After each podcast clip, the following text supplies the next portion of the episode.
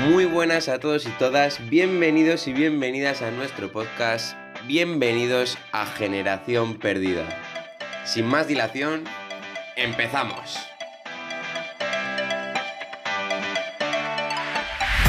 Hola, bienvenidos de nuevo a nuestro podcast. En este episodio vamos a hablar sobre otro de los retos más virales y peligrosos de todo TikTok.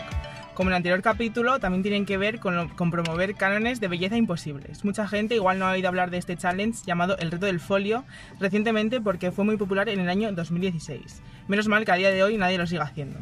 Sí, así es. Fue uno de los retos más virales, virales hace unos 5 años. El desafío consistía en que los jóvenes, sobre, todo asiáticas, se, to- se fotografiaban con un folio A4 en blanco bajo el que ocultaban sus diminutas cinturas.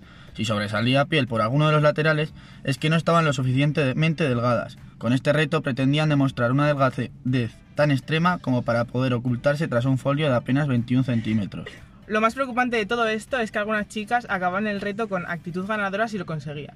Y esto nos muestra lo preocupante y lo fácil que es fomentar trastornos alimenticios o problemas graves de salud. Por ello, muchos médicos y especialistas se pronunciaron en diferentes redes sociales para hacer un llamamiento al sentido común y pedir por favor que dejasen, que dejasen de hacer estos retos tan absurdos. Bueno, hubo gente que se lo tomó con bastante humor, ¿eh?